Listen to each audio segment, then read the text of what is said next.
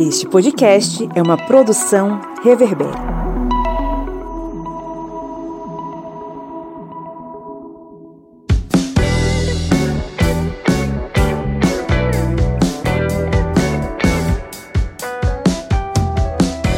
Olá, historiantes! Está entrando no ar o FAQ, o seu programa de perguntas e respostas que responde às dúvidas mais frequentes sobre história e outras ciências humanas comigo, professor Pablo Magalhães. No episódio de hoje, passeamos pela França medieval em plena Guerra dos 100 Anos para saber se realmente os duelos foram mecanismos de decisão de reinos sobre processos judiciais. E aí, vamos para o nosso 13º FAQ?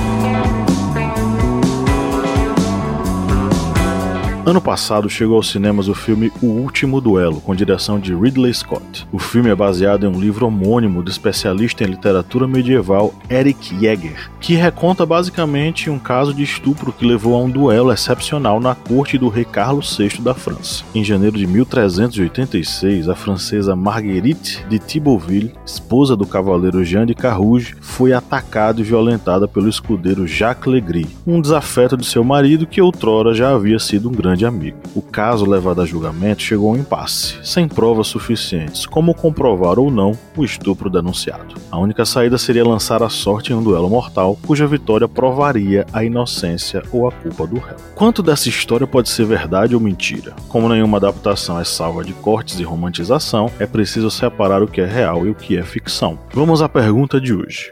Duelos podiam decidir julgamentos no medievo? Antes de responder a pergunta, deixa eu te lembrar de clicar em seguir nosso podcast e ativar o sininho para receber todas as nossas novidades. Se você estiver ouvindo a gente no Spotify ou Apple Podcasts, não esquece de dar 5 estrelas para fortalecer nosso projeto.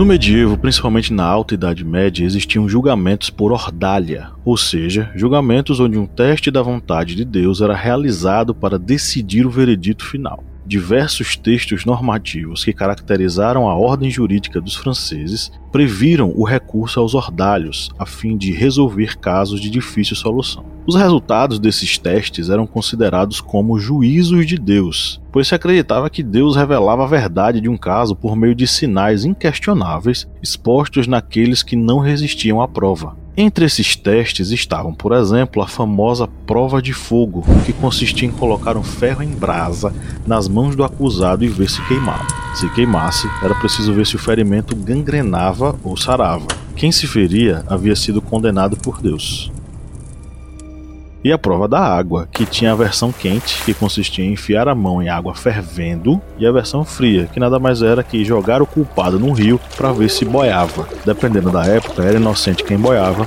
ou afundava. Na prova de combate, cada lado, num julgamento, escolhia um campeão para um duelo até a morte.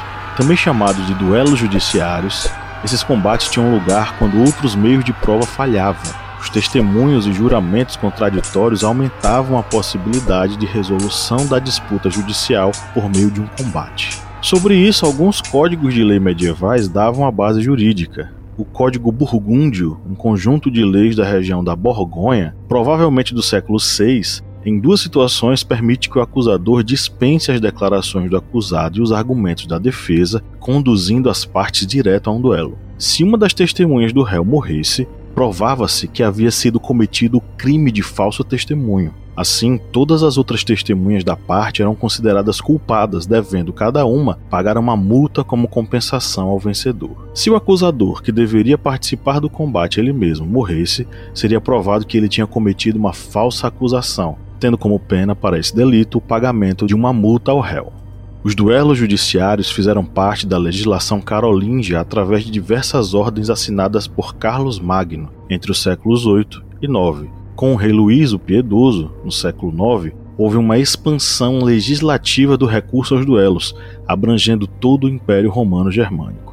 A igreja medieval se manifestou geralmente contra os duelos, preferindo julgamentos com testemunhas, podendo recorrer à tortura como ferramenta para extrair confissões. Em 1215, no Concílio de Latrão II, padres foram proibidos de participar das ordalhas. Vários papas produziram bulas papais contra, e Henrique III da Inglaterra proibiu a ordalha no terceiro ano de seu reinado, em 1219. Porém, em pleno século XIV, um caso de estupro sacudiu o reino da França, envolvendo dois nobres ex-amigos e a esposa de um deles.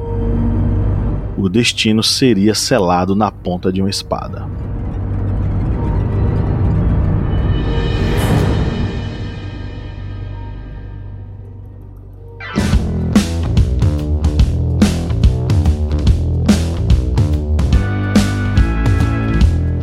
E aí, tá curtindo o trampo?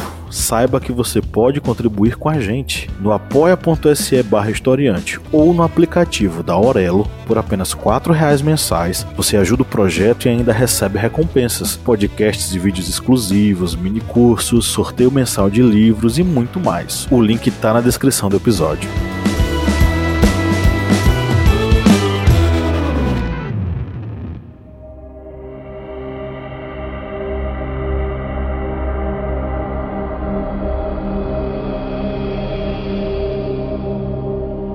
Como falamos no início do episódio, a história desse duelo gira em torno do estupro da dama Marguerite de Thibauville, filha única do nobre Robert de Thibauville. Seu pai tinha a reputação manchada, pois havia sido acusado de traição ao rei. Mesmo com todas as desavenças da época, a bela garota casou-se em 1380 com o cavaleiro Jean de Carrouge. Ele foi um cavaleiro que lutou na Guerra dos Cem Anos em nome da França e contra a Inglaterra. Seu melhor amigo era Jacques Legris, o herdeiro do escudeiro Guilherme Legris. Os dois serviam ao conde Robert d'Alençon, mas após a morte do conde, passaram a servir ao irmão dele, o conde Pierre d'Alençon. Contudo, a amizade ficou estremecida quando o nobre passou a demonstrar maior amizade por Legris. Em 1386, após uma viagem de negócios do marido, Marguerite ficou sozinha em casa, sem a presença dos criados e de sua sogra. Aproveitando a situação, Legris, que era apaixonado pela jovem, invadiu a casa e a estuprou. Na época, estupro não era crime contra as mulheres, mas sim contra a honra de seu marido, evidenciando a cultura patriarcal daquele período.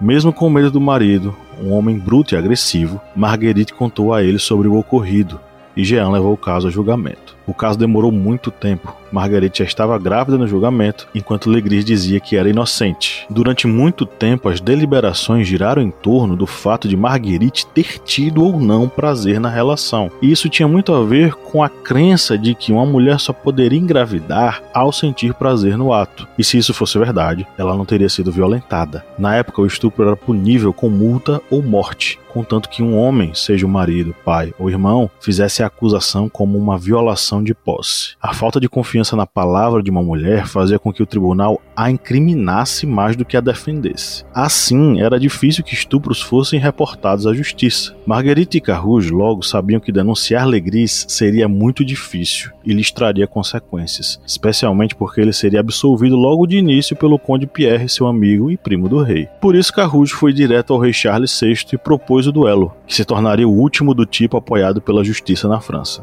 Assim, quem decidiria sobre qual era a verdade seria Deus, ao permitir a morte do culpado no combate. O parlamento então decidiu que um julgamento normal não seria o suficiente para condenar alguém, já que não havia evidências o suficiente em ambos os lados para uma decisão.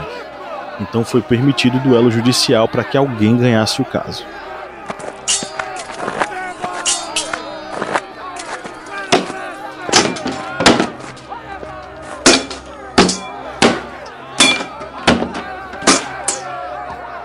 Ocorrido no campo de Saint-Martin, na França, este foi o último duelo publicamente autorizado pela corte.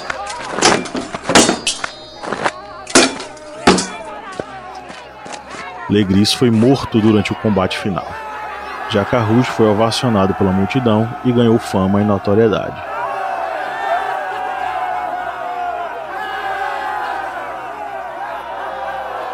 Contudo, em 1396, durante a Batalha de Nicópolis, o cavaleiro foi morto. Enquanto isso, Marguerite criou o filho sozinha, herdando as propriedades do marido falecido. Ela nunca mais se casaria novamente.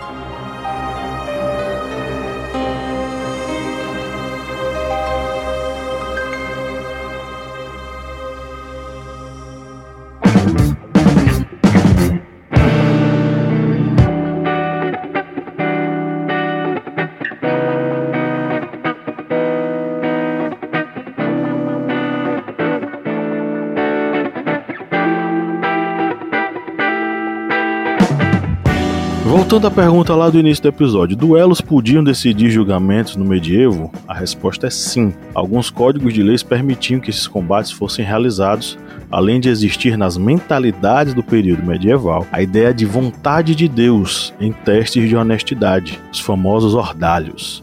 No misto de costumes, tradição e leis, os duelos jurídicos teriam sido utilizados com certa frequência em julgamentos em que as provas não eram suficientes para a decisão final. Com o passar dos anos e as transformações sociais dos séculos XV e XVI, os duelos passariam a ser praticados mais como um recurso privado do que público, ficando mais restritos a disputas familiares e organizadas entre os próprios combatentes. Mas aí já é assunto para um próximo episódio. Chegamos ao final do FAQ Historiante, e aí, a gente tirou suas dúvidas? Lembrando que você pode mandar perguntas diretamente para a gente no e-mail contato@historiante.com.br. Quem sabe a sua pergunta não vira um episódio aqui. A bibliografia base para esse episódio está na descrição. E claro, eu deixo o convite para que você acompanhe os nossos programas ao longo da semana aqui no podcast. Quarta-feira tem Minipédia e no final de semana, no sábado, tem a nossa mesa redonda sobre temas da atualidade. Eu fico por aqui. Abraço!